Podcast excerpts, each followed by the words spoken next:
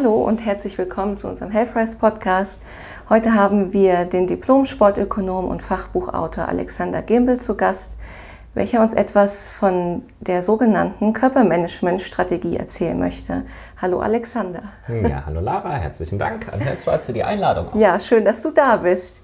Das äh, heutige Thema ist bestimmt von großem Interesse ähm, für Leute, die sich dafür interessieren, ihre Fitness zu verbessern, vielleicht bestimmte körperliche Probleme in den Griff zu bekommen.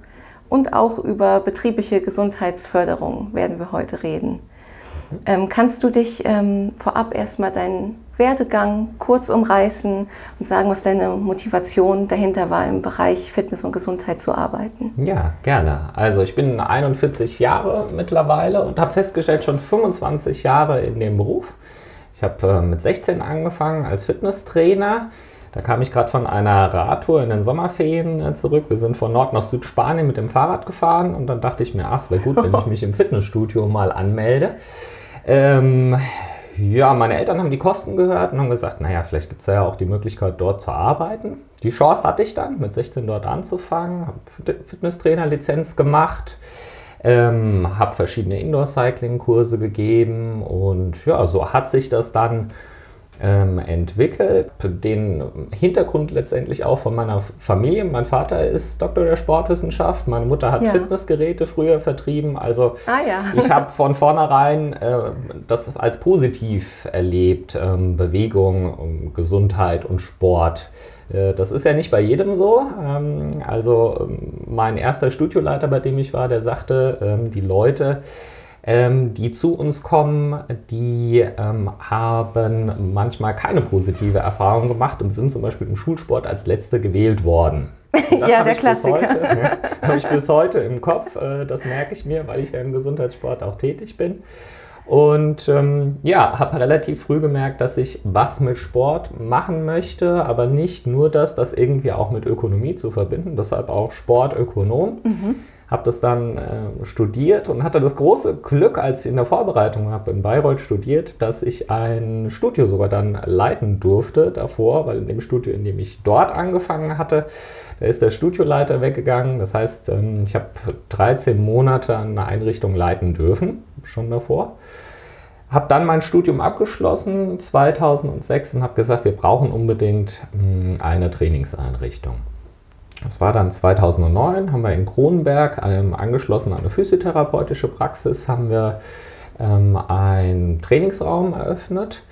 Ähm, da ging es schon um Personal Training und betriebliche Gesundheitsförderung.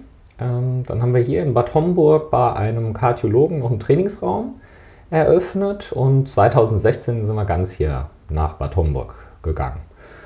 Ja, und äh, seitdem haben wir eine Einrichtung hier mit 265 Quadratmeter, sind im Gesundheitssport tätig, also wir haben nichts mit Leistungssportlern zu tun mhm. ähm, und sind für Betriebe unterwegs.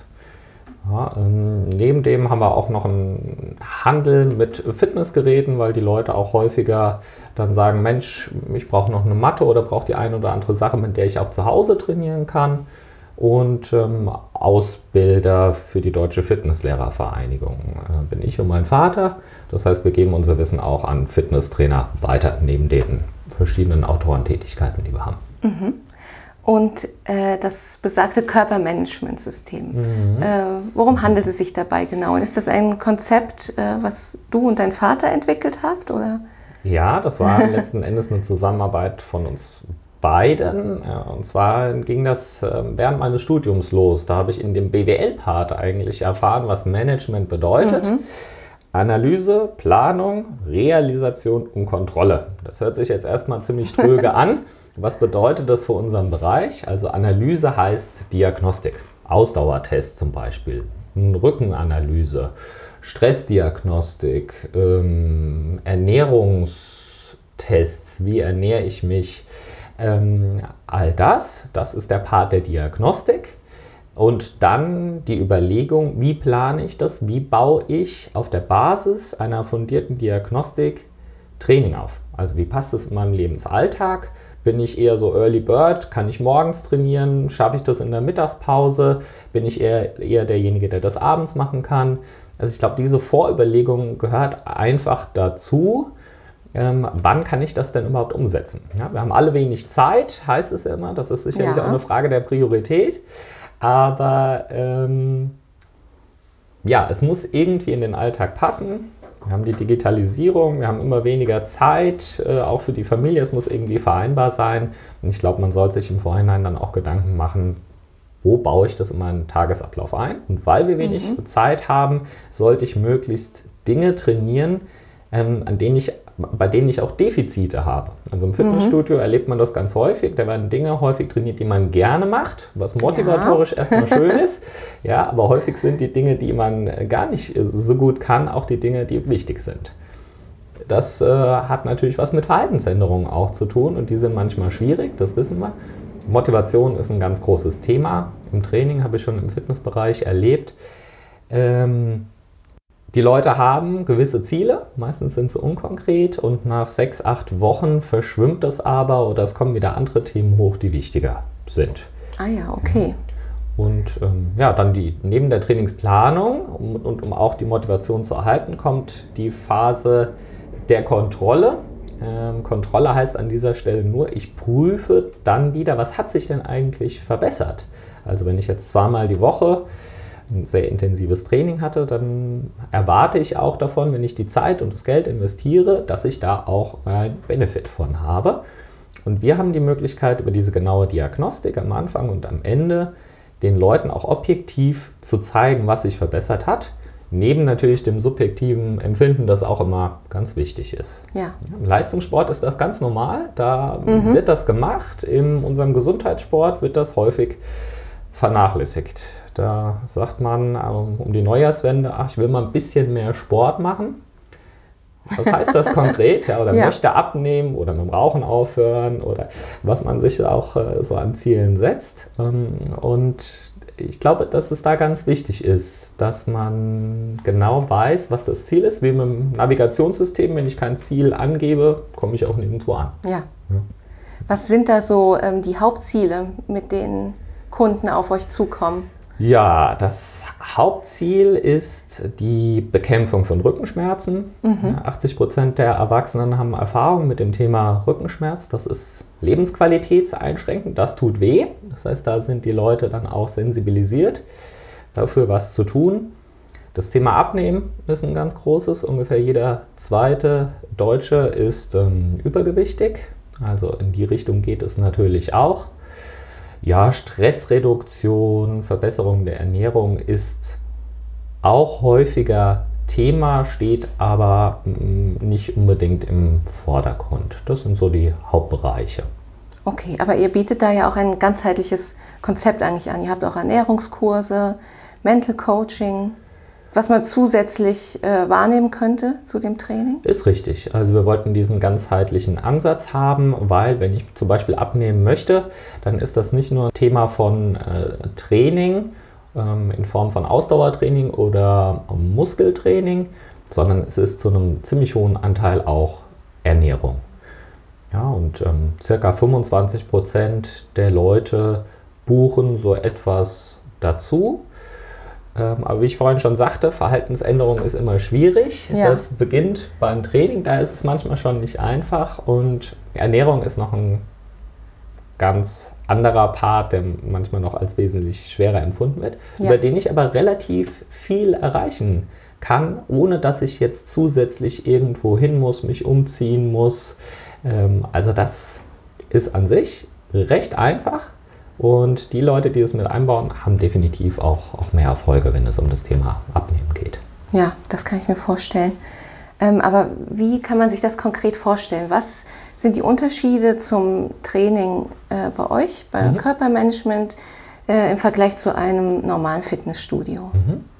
Also meine, meine Erfahrung als Fitnesstrainer, was ich ja viele Jahre gemacht habe, ist, die Leute kommen ins Fitnessstudio, kriegen nicht wirklich eine richtige Diagnostik. Also es ist sicherlich professioneller geworden mittlerweile. Wir sehen es auch in den Ausbildungen ähm, bei der Deutschen Fitnesslehrervereinigung. Ähm, die Leute haben mittlerweile mehr Lizenzen, es gibt auch mehr Ausbildungsgänge, aber ganz häufig besteht Fitnessstudio nach wie vor aus, ich komme hin, Ich habe eine Mitgliedschaft, ich kriege eine Einweisung. Wenn es ein professionelles Fitnessstudio ist, hat man schon auch verschiedene ähm, Parts, wo man dann auch mal kleine Diagnostikanteile hat, was ja sehr schön ist, auch um die Motivation, wie gesagt, zu erhalten. Ja. Aber ähm, ich habe keinen Termin, ich habe relativ selten die Ansprache zum Trainer und ich habe sehr häufig festgestellt, also einen zweiten, einen dritten Trainingsplan habe ich noch häufiger geschrieben, aber irgendwann sind die Leute dann doch ohne Plan, ohne Trainingsplan mhm. unterwegs ähm, und machen somit ganz häufig immer dasselbe, weil sie keine neuen Impulse kriegen. Ähm, andere Dinge werden ganz schnell dann wieder in der Priorität hochgeschraubt und nach einigen Wochen sind sehr viele dann nicht mehr im Fitnessstudio zu finden, sind dann also passive Mitglieder ganz häufig. Ja. Und irgendwann meldet man sich dann wieder ab, weil es hat sich ja nichts getan. Ähm, ja, ich glaube, das ist der große Unterschied einfach, mhm. dass wir den Leuten zeigen können, wo sie stehen, also bezüglich des Gewichts, Körperumfänge, Muskelanteil, im Bereich der Ausdauer ist sehr schön. Also was immer sehr gut hilft, ist das physiologische Alter zu bestimmen. Also ja. wir können den Leuten sagen, wie alt sie wirklich sind, bezogen auf ihre Ausdauerleistungsfähigkeit zum Beispiel. Oder beim Rückentest können wir genau sagen, die Bauchmuskulatur ist schwach, die Rückenmuskulatur ist stark. Mhm. Oder in der Seitenneigung oder Rotation, die eine Seite ist stärker als die andere. Und das hat zum einen eine Konsequenz auf das Training dann, dass ich an den Defiziten dann stärker arbeiten kann. Und es hat auch einen motivatorischen Anteil. Ich sehe es objektiv, ich trainiere danach und kann dann wirklich sehen, hat sich das verbessert. Und dann ist die Motivation auch eine viel höhere, als äh, einfach mal so vor sich hin mhm. zu trainieren. Und wie ist das bei euch im Studio in Bad Homburg? Äh, braucht man dann immer einen Termin oder kann man nach einer gewissen Zeit auch frei vorbeikommen? Mhm. Also tatsächlich machen wir mit jedem einen Termin. Ähm, wir haben 265 Quadratmeter, das heißt, wenn zu viele Leute auf einmal kommen, ist einfach äh, ist der Raum voll und man hat einfach auch nicht mehr die Betreuung, die man da eigentlich verdient. Ähm, es gibt Leute, die ähm, eine Einweisung bekommen, bei denen wir einfach die Bewegung dann noch äh, kontrollieren. Und es gibt ja andere, die haben 20 Minuten Personal Trainingsanteil. Also da ist es auch notwendig, dass der Trainer da Zeit hat, mhm. ja, in der 1 zu 1 Betreuung. Das ist wie beim Arzt oder beim Physiotherapeuten oder ja. beim Friseur auch, ähm, dass man eben ganz gezielt 1 zu 1 miteinander arbeitet. Und die Leute empfinden das auch als einen großen Vorteil, wenn sie einen Termin haben, dann ja, ist das Commitment, wie man so schön sagt, auch größer, auch wirklich äh, zu kommen und nicht einfach zu kommen und gehen. Man es denn mal gerade so passt. Ja, ja mhm. diese intensive persönliche Betreuung ist dabei dann wahrscheinlich der größte Unterschied zum Fitnessstudio, wo ja. man meistens nur in den ersten zwei, drei Sitzungen mhm. von einem Trainer unterstützt wird. Ja, zum einen die Testung am Anfang, da sehe ich ja. einen großen Unterschied zum Fitnessstudio und in der ja, persönlichen Betreuung, die einfach intensiver ist, ähm, und das zieht bei uns ganz besonders Leute an, die auch Vorerkrankungen mhm. haben, also die wirklich ganz gezielt was für ihre Gesundheit tun wollen. Mhm. Äh, wie oft empfiehlst du Training in der Woche, mhm. um ähm, merkliche Erfolge erzielen zu können? Okay, also da wir im Gesundheitssport sind, es gibt unterschiedlichste Untersuchungen ja. dazu. Besonders äh, gute Erkenntnisse hat man in der Rückentherapie gesammelt.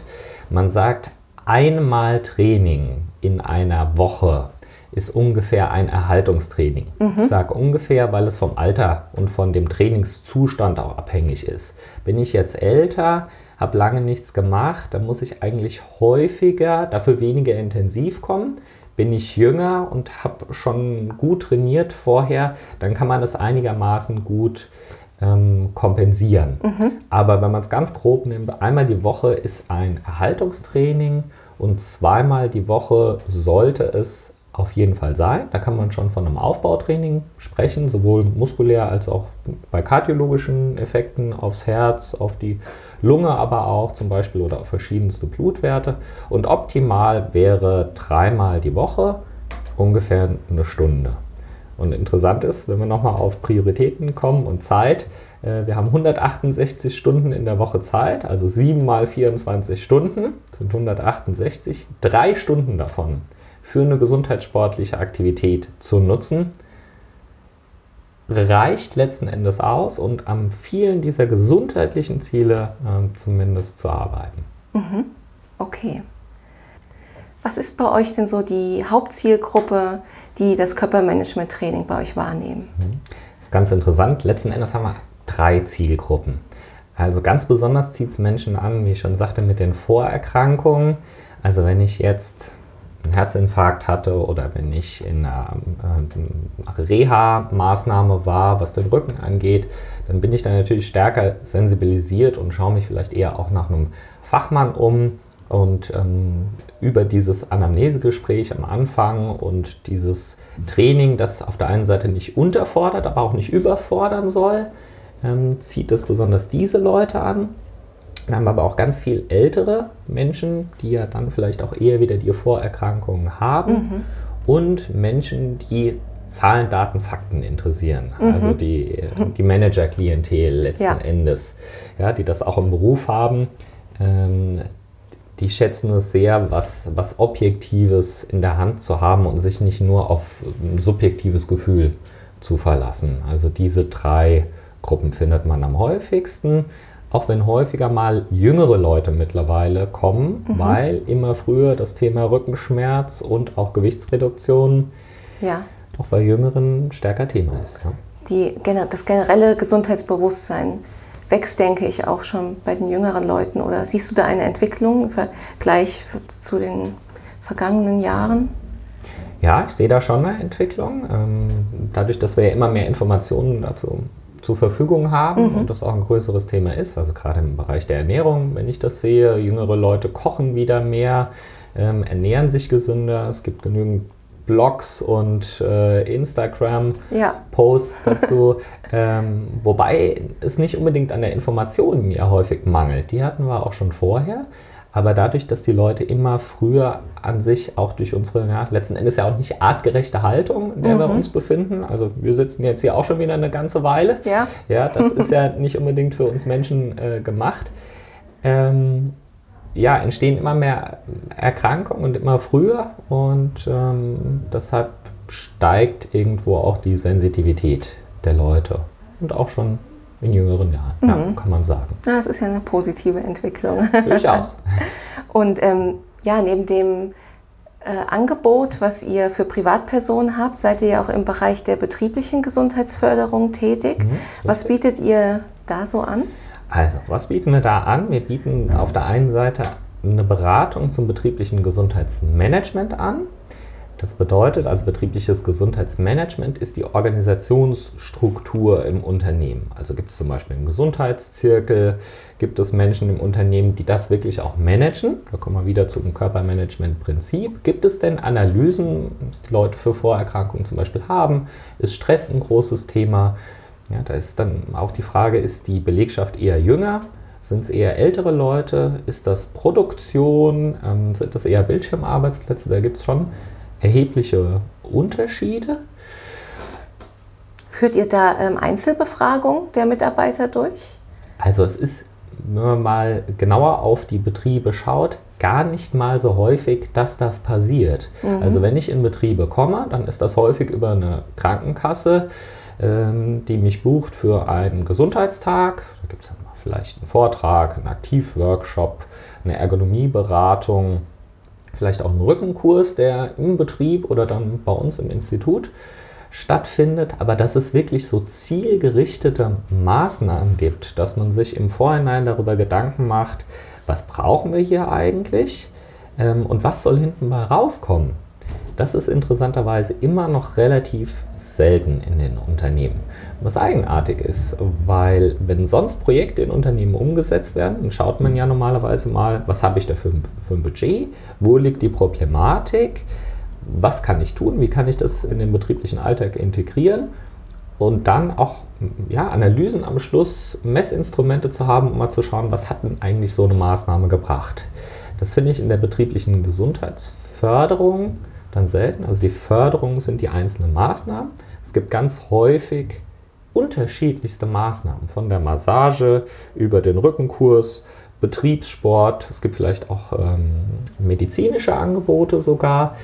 Aber dass tatsächlich eine Messung dann mal stattfindet, das ist doch immer noch relativ mhm. selten, interessanterweise. Das heißt, äh, da ist der Ablauf ähnlich wie bei ähm, dem Programm für die Privatperson. Mhm. Von der Ablauf von Diagnose zu Erfolgsfortschritten? Mhm. Oder? Also meines Erachtens sollte es so sein, ja, ja weil dieses Managementprinzip, was ich erklärt habe, es kommt ja eigentlich aus, aus Betrieben und mhm. wir haben es eher für die Privatperson dann ja. auch noch mit angewendet. Aber ähm, in den Betrieben ist es zumindest bei diesem Thema eben nicht so groß ähm, verbreitet. Was schade ist, weil ich glaube, dass da sehr viele ähm, Ressourcen auch unnütz verwendet werden und wenn es das Budget ist. Also nehmen wir das Beispiel JP Morgan Chase Lauf, mhm. ähm, wird relativ viel Geld ausgegeben in den Firmen für die Shirts, für den Lauf an sich, was natürlich schön für die Teambildung ist. Ja, ja. Es ist eine Wertschätzung der Mitarbeitenden, aber letzten, End, letzten Endes ist es nicht wirklich zielgerichtet auf die Gesundheitsförderung der Mitarbeitenden. Denn wer meldet sich zu so einem JP Morgan Chase Lauf zum Beispiel an? Ähm, es sind diejenigen, die sowieso schon gesundheitssportlich aktiv sind ja. oder die sich an der Stelle dann auch ein Stück weit mitreißen lassen, die dann vielleicht zwei, drei, vier Wochen vorher mal laufen gehen mhm. ähm, und dann häufig sich auch überfordern, weil sie das sonst in ihrem täglichen Ablauf nicht haben und somit hat es ja keinen gesundheitlichen Effekt oder ja. vielleicht ist es auch dann letzten Endes auch gar kein positives Erlebnis gewesen. Vielleicht. Ja, und viel interessanter wäre es doch, an die Leute heranzukommen, die eben nicht gesundheitssportlich aktiv sind, die den ganzen Tag vorm Computer sitzen, die keine positive Erfahrung mit Sport und Bewegung gesammelt haben und am Wochenende, ähm, um sich zu erholen, auch noch passiv sind, ja, anstatt über ja, einen aktiven Lebensstil sich zu regenerieren. Und was wären deine Argumente gegenüber einem Arbeitgeber? Warum lohnt sich das betriebliche Gesundheitsmanagement für den Betrieb? Ja. Also man kann tatsächlich die Frage stellen, kommt auch häufiger, ist es denn überhaupt Aufgabe der Firma, für die Gesundheit der Mitarbeitenden in der Form zu sorgen oder ist das eine Privatsache? Ja. Also meines Erachtens ist es eine Win-Win-Situation für beide, weil der Betrieb hat etwas davon, wenn die Leute gesund sind. Arbeitsunfähigkeitstage wird da häufiger genannt, wobei das häufig nicht so eine große Rolle spielt. Ähm, es ist, man ist ein attraktiver Arbeitgeber dadurch mhm. und man sendet das Signal, ihr seid uns wichtig. Ähm, deshalb glaube ich, ist es ist es ein wichtiger Punkt. Aber ich höre ganz häufig, also ähm, ja, äh, wir sollen hier jetzt noch leistungsfähiger gemacht werden, damit wir jetzt hier noch mehr arbeiten können. Ja? ähm, deshalb glaube ich, ist es, äh, ist es ganz wichtig, dass man von vornherein wirklich alle an einen Tisch holt, also mhm. Arbeitnehmervertretung zum Beispiel, Personalabteilung, medizinischer Dienst, die Leute, die sich dem Thema annehmen wollen und man im Vorhinein im betrieblichen Gesundheitsmanagement überlegt, was will ich denn überhaupt erreichen und von vornherein wirklich alle Akteure daran auch äh, teilhaben. Mhm. Aber ist es nicht auch so, dass körperliche Fitness mit geistiger Fitness auch immer oh ja. Hand in Hand geht? Mhm. Also da gibt es viele Brückenschläge, die sehr interessant sind. Also wenn wir schauen, wie es Ausdauer ähm, definiert, dann ist das die Ermüdungswiderstandsfähigkeit eines Organismus. Wenn ich ermüdungswiderstandsfähiger bin, mache ich weniger Fehler. Also es gibt ein Beispiel aus dem Sport. Die Golfer oder auch äh, Rennsportler sind mittlerweile viel athletischer geworden, als das früher der Fall war. Mhm. Warum? Weil man gemerkt hat, wenn ich ermüdungswiderstandsfähiger bin, mache ich weniger Fehler. So, und im Beruf ist es genau das Gleiche. Wenn ich ermüdungswiderstandsfähiger körperlich bin, dann wirkt sich das auch auf meinen, auf meinen Geist, auf meine geistige Leistungsfähigkeit auf, ja. aus. Ähm, oder man sagt, jemand ist kraftvoll in dem, was er tut oder energisch. Also es hat eine körperliche Komponente, aber es hat letztendlich auch eine mentale Komponente. Mhm. Oder jemand ist beweglich. Beweglich ist ja auch eine Sache. Also einmal eine motorische Fähigkeit, also ja. die zur Fitness gehört. Und ja, auch geistig beweglich zu mhm. sein, ist ja durchaus heutzutage auch noch eine ganz wichtige Sache. Ja, das ist ja eigentlich ein essentielles Argument mhm. für Arbeitgeber. Deshalb halte ich es für sinnvoll, wenn ein Unternehmen das tatsächlich äh, zielgerichtet dann auch angeht. Ja. Mhm. Okay. Ja, falls jetzt bei einigen Hörern das Interesse geweckt wurde, ähm, können Sie bei euch ja auch ein unverbindliches äh, Erstgespräch führen, oder? Genau, richtig. Genau. Also wenn jemand bei uns anruft, ist der normale Ablauf, dass wir einen Termin ausmachen, uns circa eine halbe Stunde zusammensetzen, schauen, was gibt es denn an, vielleicht an Vorerkrankungen, ist jemand schon sportlich aktiv, was sind die Ziele mhm. und dann schauen wir ganz individuell, was da passt. Ist das einfach mal eine einmalige Diagnostik, derjenige setzt das Training selbstständig ähm, zu Hause um, als wenn jemand eher ein Sportler ist, dann will der vielleicht mal einen Laktattest, einen Ausdauertest haben oder ein paar neue funktionelle Übungen sehen und ist auch eigenmotiviert, das umzusetzen. Und dann mhm. gibt es andere, die sagen, nee, also ich brauche jetzt eher eine intensive Betreuung. Dann haben wir diese Diagnostik, 24 Trainingseinheiten in der Regel und Abschlusstest. Wenn jemand zweimal die Woche kommt, ist er nach drei Monaten mit so einem Aufbauprogramm fertig und kommt dann vielleicht ähm, noch einmal die Woche dann zum Erhaltungstraining. Manche wollen ein Personal Training draußen im Freien haben, was am Laufstil machen oder zu Hause sich einen Trainingsraum einrichten. Das mhm. passiert durchaus auch. Oder Präventionskurse, das kommt häufiger über die Firmen vor, dass man dann einen ja. solchen Rückenkurs zum Beispiel macht. Reha-Sport ist noch, also ein sozusagen Bewegung auf Rezept, kann man mhm. das auch nennen. Das kennen viele nicht. Also der Arzt kann einem sowas letzten Endes auch verschreiben. Dann kommt man ein, zweimal die Woche zu uns. Das ist dann weniger ein individuelles Training, sondern ein Wieder in die Bewegung kommen mhm. letzten Endes. Ja? Und aus diesen Kombinationen kann man dann schauen, was passt für mich zeitlich, vom Budget her, so dass man da das Richtige findet. Also da gibt es ganz individuelle Möglichkeiten. Mhm, genau. Und ähm, wo kann man euch finden oder sich weiter über euch informieren? Mhm. Also wir sind in der Horexstraße 3 in Bad Homburg. Unsere Homepage ist körpermanagement.com, Körper mit Ö. Mhm. Ähm, ja, das ist die Möglichkeit, mit uns Kontakt aufzunehmen. Okay, ähm, das werden wir natürlich noch in der äh, Podcast-Description äh, verlinken, eure Seite. Da kann dann jeder mal vorbeischauen. Und dann bedanke ich mich jetzt erstmal für das interessante Gespräch. Vielen Dank. Ja, danke auch. Herzlichen Dank für die Einladung.